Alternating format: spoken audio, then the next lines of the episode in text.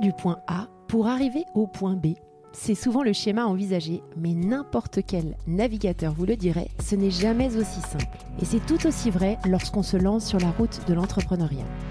Les traversées sont souvent rythmées par des escales. Des escales qui, contrairement à ce que l'on pense, ne sont pas que des moments de mise en pause. Ce sont des temps de ressourcement durant lesquels un partenaire de confiance est utile pour garder le cap. Je suis Solène Niederkorn, experte en finance et innovation, et vous écoutez Escale, aventure d'entrepreneur, le podcast entreprise de Banque Populaire. Dans ce podcast, je donne la parole à des entrepreneurs qui reviennent sur des moments clés de leur entreprise. Rachat, internationalisation, transmission, accélération ou encore cession. Et vous vous en doutez, dans ces moments-là, pour arriver à destination, la trajectoire est bien plus complexe qu'une ligne droite entre deux points. Au programme, récit d'audace, de persévérance et de collaboration avec la banque et ses chargés d'affaires. Je vous embarque avec moi sans plus tarder pour partir à la découverte des grands moments de la vie d'entrepreneur. Très bonne écoute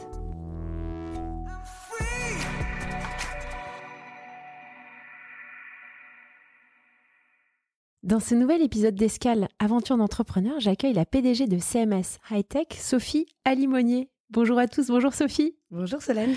Alors je suis impatiente qu'on enregistre, impatiente euh, que tu nous parles euh, de toute ton expérience, de résilience, euh, de rebond, puisque c'est un petit peu le, sujet d'aujourd'hui. Donc comme je, je, le disais, tu es PDG de l'entreprise familiale CMS Hightech. C'est une entreprise qui a été fondée à l'origine par ta maman en 1991. Est-ce que tu pourrais nous présenter le groupe euh, et te présenter, s'il te plaît? Bien sûr. Donc euh, CMS Hightech euh, Chimie Machine Service a été créé donc par ma maman comme tu l'as dit dans les années 90 et en fait notre activité c'est la formulation et la régénération de solvants industriels et la collecte de déchets dangereux mhm. auprès des industriels français. Et alors, non, mais alors, ce groupe, tu le présentes comme ça, mais alors, j'aimerais que tu reviennes sur la genèse, en fait, ah. Euh, au niveau du groupe familial, parce que c'est bien plus que ça, en fait, ce qui a été créé par ta maman. Oui, en fait, euh, donc CMS Hightech est la première entité qui a été créée, en effet, dans les années 90. Donc, on est installé en Eure-et-Loire, euh, sur l'axe Chartres-Le Mans donc pour la formulation et la régénération de solvants. Mhm. Ensuite, euh, en 2007, une autre entité euh, a été euh, créée à Châteaubriand, donc en Loire-Atlantique. C'est un site de transit de déchets dangereux et également de stockage de solvants industriels pour répondre à nos, nos clients de l'Ouest.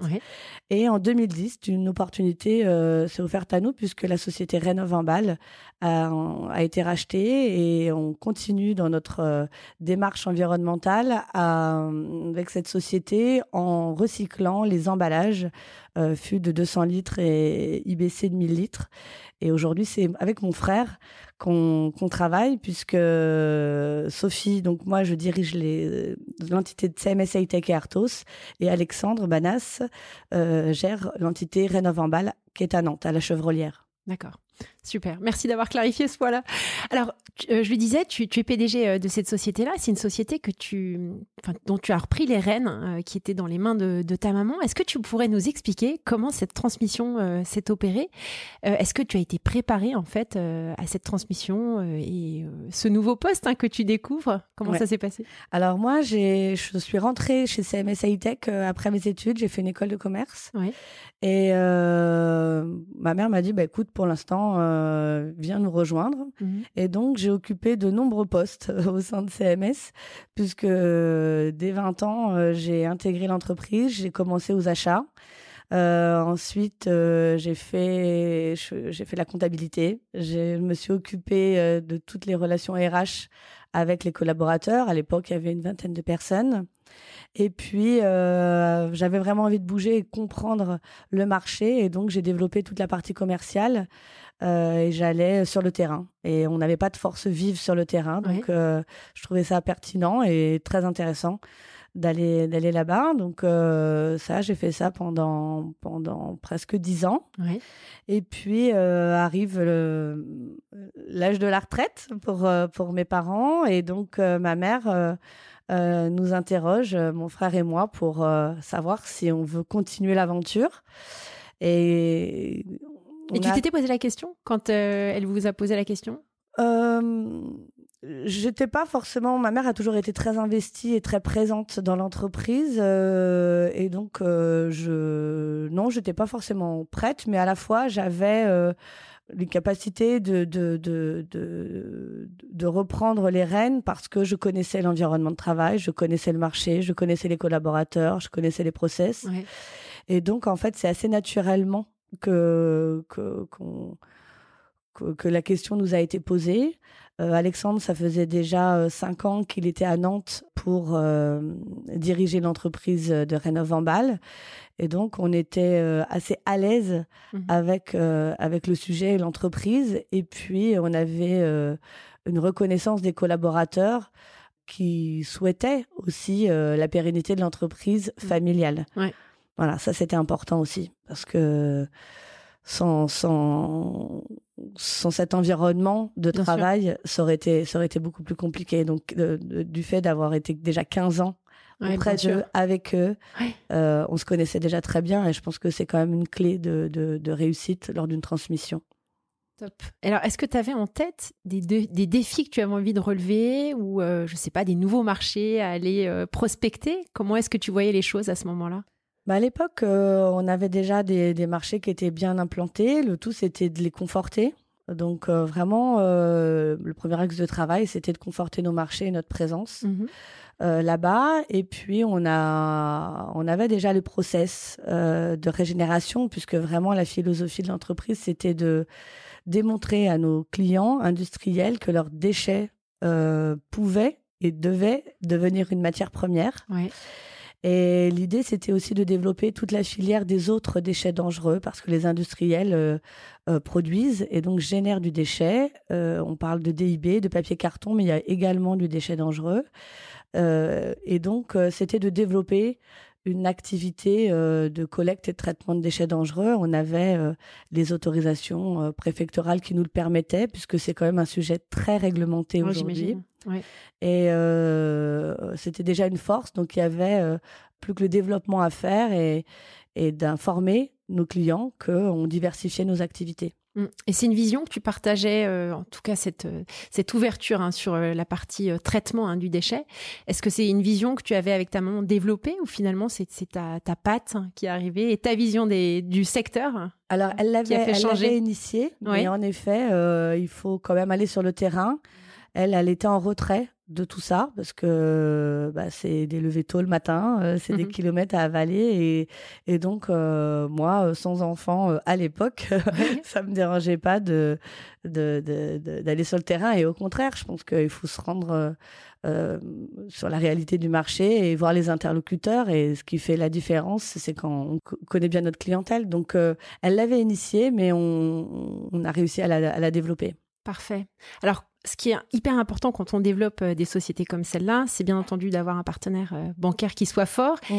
Avant qu'on enregistre, euh, tu me disais, enfin, j'aimerais juste qu'on parle de, ça en particulier, que pour ta maman qui était une chef d'entreprise, une femme, c'était pas toujours facile, hein, en tout cas au tout début, de trouver les bons partenaires bancaires. Quand toi tu es arrivé, comment comment est-ce que les choses s'étaient mises en place Comment est-ce que ça, les relations bancaires s'étaient mises en place avec ta maman? Alors, je, les connaissais un petit peu les banques, hein, que comme j'avais été initiée euh, sur la partie finance euh, et qu'elle m'avait déjà rétrocédé avant la transmission, euh, toute cette partie bancaire, je connaissais bien mes interlocuteurs, principalement des hommes d'ailleurs. On avait sept partenaires bancaires à l'époque et donc il a fallu les convaincre parce que reprendre une société après une femme euh, telle que telle que ma mère, bah, c'était quelque chose parce qu'elle avait du tempérament, elle était très exigeante et il fallait passer du cap euh, fille 2 à euh, chef d'entreprise, un rôle à part entière. Et donc on a échangé avec les différents différents partenaires et c'est vrai qu'on parlait de femmes à l'instant. On a eu une femme qui est arrivée à la Banque Populaire euh, dans les années 2010 euh, et qui nous a euh, suivis lors de, du rachat des sociétés en 2014. Et c'est la Banque Populaire qui s'est démarquée parce que parce qu'il y avait c'était la seule femme à l'époque dans le pool bancaire et qui s'est battue pour nous, pour Alexandre et moi, pour qu'on puisse pérenniser l'entreprise et continuer les activités euh, dans le même fonctionnement. Parfait. Alors donc c'est plutôt la, personne qui, qui vous a accompagné et qui a véritablement changé votre posture vis-à-vis des banques que vous aviez à l'époque? Oui, oui, parce que la Banque Populaire, euh, je ne sais plus exactement, mais ça représentait 7%, euh, des volumes euh, des flux. Et, et grâce à, sa détermination, Marie-Cécile a réussi à convaincre, nos dossiers passent de commission en commission, et donc elle a réussi à convaincre toute une équipe de la Banque Populaire pour dire je crois en cette société, je crois en Sophie Alimonier, et donc il faut les suivre. Et c'était pour financer le rachat Oui, D'accord. Fait. Ok. Parfait. Super, bah écoute, on la salue, elle nous écoute. Alors ça, c'était euh, la partie euh, transmission hein, qui était intéressante de, de, mieux euh, découvrir avec toi. On a parlé de résilience en introduction. Tu nous parles justement de, certaines crises qui sont apparues finalement après une période relativement calme hein, de, reprise de l'activité par toi. en 2019, il y a eu un gros incendie. Est-ce que tu pourrais nous expliquer bah, finalement comment ça s'est passé, comment tu as été prévenu, la source oui, alors en effet, euh, en décembre 2019, euh, donc nous, nos équipes travaillent en 3-8. On travaille du lundi au vendredi en 3-8 euh, sur l'activité régénération de solvants. Donc on est sur quand même des matières inflammables. On a, j'en ai pas parlé, mais on est sur 15 bâtiments, dont deux bâtiments de production. D'accord. Le site euh, s'étend sur 5 hectares, donc tous nos bâtiments euh, sont bien séparés les uns des autres euh, et, respectent la réglementation ABSAD, et, etc. Donc tous nos bâtiments sont séparés de, 10 mètres. Et ce, dans la nuit, dans, sur cette nuit-là du 19 novembre 2019, je suis appelée par un des collaborateurs, donc un opérateur de nuit, qui m'informe d'un début d'incendie sur un bâtiment qui n'est pas en activité.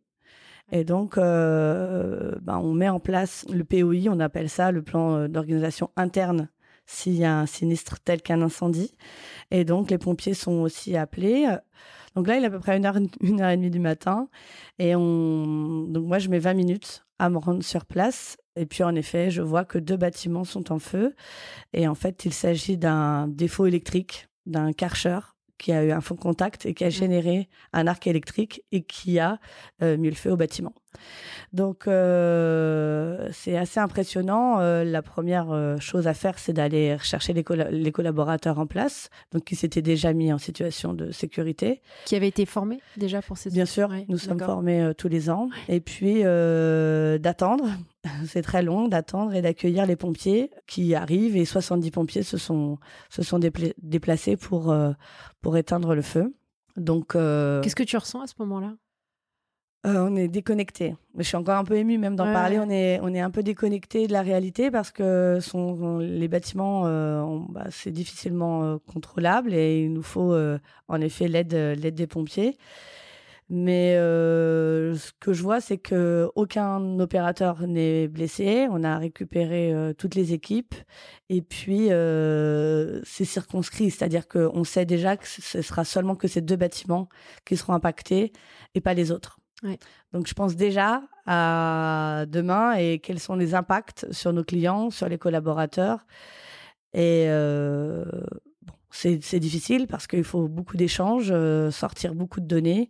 À ce moment-là, il est 3 heures du matin, euh, il y a la préfecture qui est là, euh, on vous demande pas mal de comptes, et donc c'est pas évident. J'ai appelé deux, deux collègues, le responsable technique et le, le responsable des ateliers de distillation, qui sont venus me rejoindre sur, vers 2 heures du matin. Ouais, ouais, ouais. Et donc, bah après, l'incendie a été terminé, a été maîtrisé vers 4 heures du matin. Ouais, donc quand même 4 euh, heures de, feu. Hein. Ouais. Il reste, il reste plus rien. Alors euh, oui, non, il restait plus rien. Euh, et puis, bah, il faut prévenir l'ensemble des collaborateurs pour leur dire que la journée va être un petit peu différente que celle de la veille. Et puis, mais comme j'ai les contacts de toutes les personnes, ça a été rapidement fait. Ouais. Et les autorités sont venues, on a réglé la, la situation, on a mis en place des mesures d'urgence à leur demande. Et on a déroulé, euh, je dirais, les prescriptions qui nous avaient été données. Et puis, euh, on a pu malgré tout très rapidement reprendre notre activité. C'est-à-dire que la semaine, euh, la semaine suivante, nous avons pu reprendre les activités et, et perturber aucunement notre nos clients et on a pu poursuivre nos, nos, nos fabrications et nos livraisons comme pour habitude. Et comment on reconstruit? Est-ce que ça prend du temps? Est-ce que vous avez reconstruit tout de suite après? Ou est-ce qu'il y a des enquêtes? Comment ça se passe? Alors oui, oh, bah il y a les assureurs. Il y a les assureurs qui viennent parce qu'ils veulent comprendre d'où ça vient. Il y a des interviews de collaborateurs. Euh, il y a des gendarmes. Euh, il y a même la crime qui vient pour voir si c'est pas euh, volontaire. Criminel, oui, bien sûr. Donc ça, ça a été très vite écarté. On a découvert assez rapidement l'origine du, sinistre parce que les caméras euh, nous ont permis de voir un certain nombre de choses. Donc on a vu euh, rapidement que c'était accidentel et pas du tout dû à une faute de gestion ou de process. Mm, mm. Donc ça, c'était très important pour nous parce que en tant que site Céveso, seuil bas, il était important de dire qu'on n'avait aucune faute de gestion dans notre fonctionnement comment vous avez fait pour euh, maintenir l'activité pour les clients? Parce que deux euh, bâtiments sur 15, ça, ça, impacte quand même la production. C'était des bâtiments euh, où Alors, il se passait quoi en fait? En effet, c'était un bâtiment, le, bâtiment, qui les, deux bâtiments pardon, qui ont été impactés, c'était un bâtiment de production. Donc on a trois unités de production, donc un tiers était endommagé. Ok. les deux bâtiments étaient à l'extrémité du site. Donc finalement, on a pu isoler cette partie sinistrée et euh, balisé. Et, pour, et on a pu accueillir euh, l'ensemble des équipes euh, pour continuer l'activité et réaménager l'opérationnel pour que on puisse continuer sur les autres bâtiments, puisque malgré tout, deux autres unités de traitement étaient utilisables. Et on a pu continuer notre activité. Ensuite, on a fait quand même appel à de la, à de la sous-traitance, puisqu'on perdait 30% de nos capacités de production. Et donc, dès le lendemain, nos confrères nous ont j'ai contacté nos confrères pour qu'ils puissent nous aider à poursuivre notre activité. Il fallait qu'on avance et fallait rassurer tout le monde. Et alors, est-ce que, euh, quand, parce que tu disais que les assurances sont venues pour euh, faire des, voilà, des, constater les dégâts, il y a certainement un laps euh, de, entre le moment où tu veux reconstruire et le moment où tu reconstruis réellement. Donc, tu as certainement besoin de financer certaines, certaines phases hein, pour justement reconstruire avant que les assurances te payent. Comment est-ce que vous avez, vous avez fait des bridges bancaires alors, je rentre dans le détail, hein, mais comme tu étais en comptage, je me permets. ouais, ouais. Non, non. En fait, euh, il a fallu réfléchir. Euh, il y, y, avait euh, donc une unité de traitement qui était HS, une autre unité de traitement des eaux puisqu'il était HS et un bâtiment de maintenance qui a été impacté. L'idée, c'était tout de suite de reconstruire une nouvelle unité de, de régénération. On a profité de cet incendie finalement pour repenser les flux. Et euh, donc, on a acté très rapidement avec nos assureurs que le process était le, le, poste le plus important à faire, mais il fallait consulter, il fallait euh, euh, il fallait trouver les, les, les, partenaires qu'on allait devoir choisir. Et donc ça, ça a mis déjà beaucoup de temps. Donc il n'y avait pas un besoin de, de, de, financement sur ce nouveau projet dans l'immédiat. D'accord. Par contre, il a fallu euh, assez rapidement faire face à la sous-traitance. Et là, les assureurs nous ont vraiment suivis et dit, OK, on a défini des, des, des, un planning et des budgets par rapport à tout ça. Et ils nous ont vraiment, euh, vraiment épaulés et, et, et financé euh, tout de suite ces, ces, ces dégâts-là. ça, c'était, c'était important. C'était ce qu'on appelle la perte d'exploitation, quoi. On a, ils nous ont vraiment euh, aidés là-dessus. Alors ça, c'était après l'incendie. Tu vous, vous, reposez enfin un petit peu quelques mois après en disant c'est bon, c'est parti. Et puis bam, il y a le, Covid, euh, la crise sanitaire de Covid qui arrive. Euh, dans quelle disposition vous étiez tous quand vous avez appris cette, cette, cette obligation de confinement hein, des équipes et quel impact ça a eu sur votre activité? Alors, en effet, après l'incendie, moi, je repartais déjà dans ma tête, mais c'est vrai que j'avais des collaborateurs qui avaient été initiés. C'était le premier bâtiment qui, a été créé par ma mère dans les années 90. Et euh, euh, ça a bouleversé quand même pas mal de collaborateurs parce que c'était symbolique, ce premier bâtiment. Donc, euh, en effet, il a fallu au moins trois mois pour que dans la tête des collaborateurs, on puisse passer le cap. Mm-hmm. Et puis, une fois passé le cap, fin mars ou mi-mars, on nous annonce le Covid. Et là, euh, pour moi, il était impensable de, fermer euh, l'usine. Et puis, on travaille avec des marchés dans l'agroalimentaire qui avaient besoin de matière. Et donc, on a été euh, très sollicité parce que la force d'une PME, c'est d'être assez agile. Et en fait, avec les collaborateurs présents, on a pu fabriquer, régénérer, livrer nos clients. Oui. Et euh, il y a eu énormément de demandes, puisque dans l'agroalimentaire, euh, ça fait un gros boom cette année-là, puisque les gens étaient en télétravail, il y avait une surconsommation de, de, alimentaire, et donc il a fallu qu'on réponde à la, à la demande de ces clients-là. Ça, c'était dans l'agroalimentaire. Ouais. Euh, c'était euh, finalement euh, une, une, obligation hein, pour vous de livrer hein, ces secteurs-là. Vous aviez la possibilité donc de laisser votre votre usine en place et opérationnelle. Après, c'était aussi l'opportunité pour vous de, de, repenser à de nouvelles opportunités de marché, de développement marché. Est-ce que tu peux nous en parler? Oui, parce qu'en fait, on a un marché qu'on connaissait un petit peu, qui était la pharmacie, la cosmétique, où on peut vendre de l'éthanol qu'on va retrouver dans les produits de beauté et les parfums. Mhm.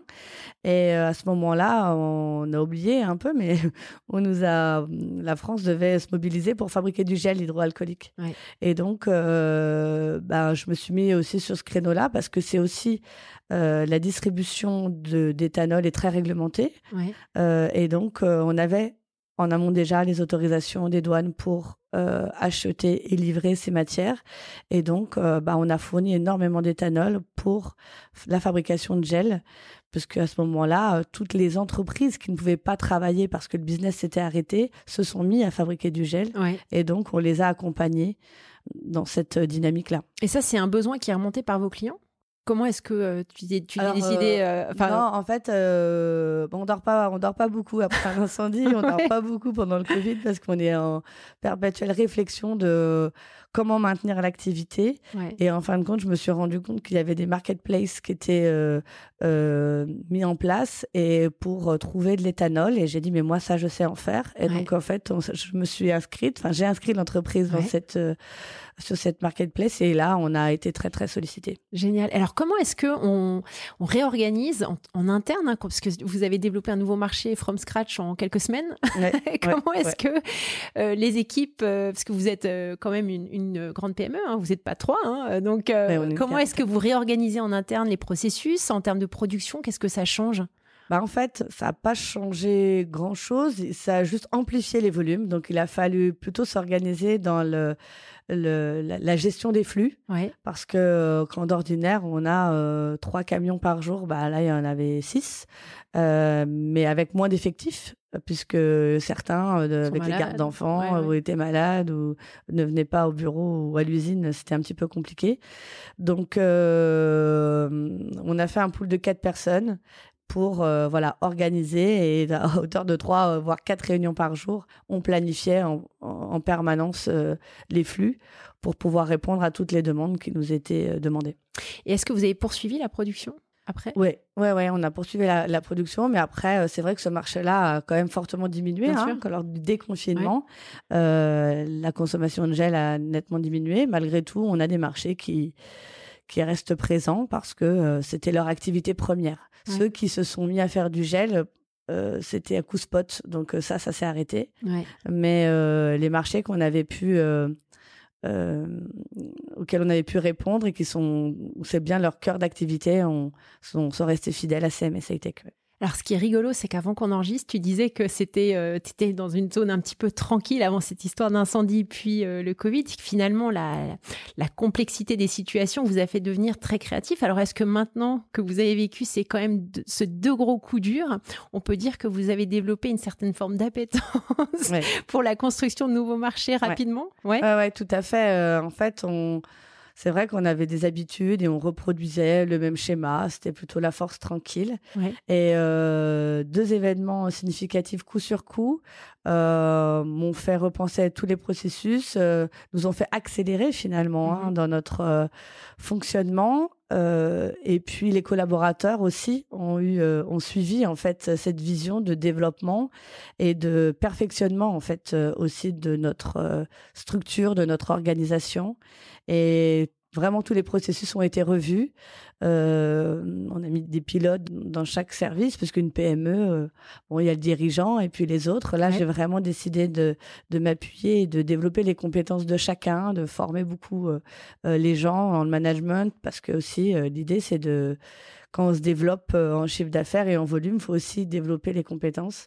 Et ouais, aujourd'hui, ça, ça, 2018 et 2022, c'est plus du tout la même structure au sein de CMS. Tu penses au niveau vision, mais aussi est-ce qu'au niveau de la culture, tu penses que ça a dopé plein de collaborateurs au sein des équipes, ça les a rendus peut-être plus agiles? Ah oui, oui, oui, oui complètement. Aujourd'hui, ils sont en attente maintenant de ça et de plein savoir. bah, on essaye, mais c'est vrai qu'on en vit une euh, cette année. Hein, depuis le début d'année, c'est quand même difficile. Les hausses des matières, euh, euh, l'indisponibilité des matières, les prix, les hausses. et donc, aujourd'hui, c'est tous les jours qu'on revoit un petit peu les choses. Et puis, les clients avant, il y avait une routine. Vous aviez des commandes au mois, vous aviez des commandes au trimestre. Euh, aujourd'hui, vous avez des commandes la veille pour le lendemain. Donc, euh, de toute façon, le monde, euh, le fonctionnement a changé, mais on était déjà prêt. On est déjà prêt. On a déjà euh, nos équipes qui sont, qui sont mobiles et agiles, comme tu le disais. Est-ce que tu penses, parce que tu parlais de, du coup dur, hein, où tu arrives, je reviens sur l'histoire de l'incendie, mais euh, où tu, tu, tu, appelles tes collaborateurs en disant viens sur site, euh, il y a un incendie en ce moment. Est-ce que tu penses que ta relation avec tes collaborateurs est différente et a évolué? Et quel est ton type de management quelques années après? Bah, En effet, j'ai beaucoup communiqué avec eux on sortait euh, donc euh, il y a deux générations hein, qu'on qu gouvernait CMS Hightech euh, donc il y avait la mère et la fille. Donc on mhm. n'est pas de la même génération non plus. Avec des collaborateurs aujourd'hui j'ai quatre générations de collaborateurs dans l'entreprise. Donc j'ai une proximité avec chacun d'entre eux. J'ai le portable de chacun d'entre eux. J'échange avec chacun d'entre eux chaque semaine. Et donc cette proximité a fait que ça nous a aidé à, communiquer. Alors, euh, je, je, suis assez transparente sur euh, les faits et, comment je vois les choses. Ouais. Euh, et ça, c'est beaucoup plus dense qu'auparavant. Ouais. Et par la communication, par la transparence, euh, par les points réguliers que je peux faire avec eux, bah, ils, sont, sont assez reconnaissants de ça. D'avoir une, plus grande proximité, tu veux dire? Bah, D'avoir une proximité et du coup une vision claire euh, de ce qui va se faire, les pas en avant qu'on doit faire et des fois les marches arrière qu'on doit faire. Et en fait, euh, grâce à, à l'échange, euh, ça, ça c'est beaucoup plus facile aujourd'hui et ils sont demandeurs de ça. C'est formidable. Alors pour euh, conclure euh, cet épisode, je voulais faire le point avec toi aujourd'hui. Donc votre société, où vous en êtes, quelles sont vos prochaines étapes Où est-ce que vous voyez aller à horizon 3-4 ans? Bah, je me vois toujours là. je me vois toujours. Aujourd'hui, on est de toujours promouvoir le métier de régénérateur. Je pense mmh que on parle de RSE et de, d'environnement tous les jours. Euh, c'est bien ancré dans la tête des Français. Et maintenant, il faut agir au niveau aussi industriel. Donc, on a vraiment euh, un rôle à jouer. Notre activité n'a jamais eu autant de sens qu'aujourd'hui.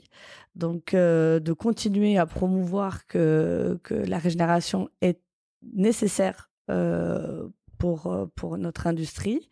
Aujourd'hui, on a une machine qui ne va pas tarder aussi à, à sortir parce que la, la, nouvelle unité de distillation est en, est en cours. Donc, euh, on a encore des capacités à prendre de nouveaux marchés et donc je suis bien décidée à aller les chercher pour, euh, pour pouvoir euh, aussi développer l'entreprise en règle générale.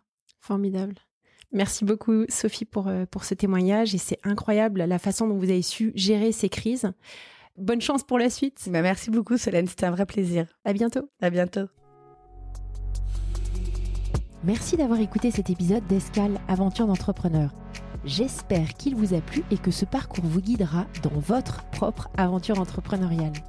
Si c'est le cas, partagez cet épisode autour de vous, abonnez-vous au podcast et laissez un commentaire sur votre plateforme d'écoute. Escale est le podcast entreprise de Banque Populaire. Je vous dis à très bientôt pour un nouvel épisode.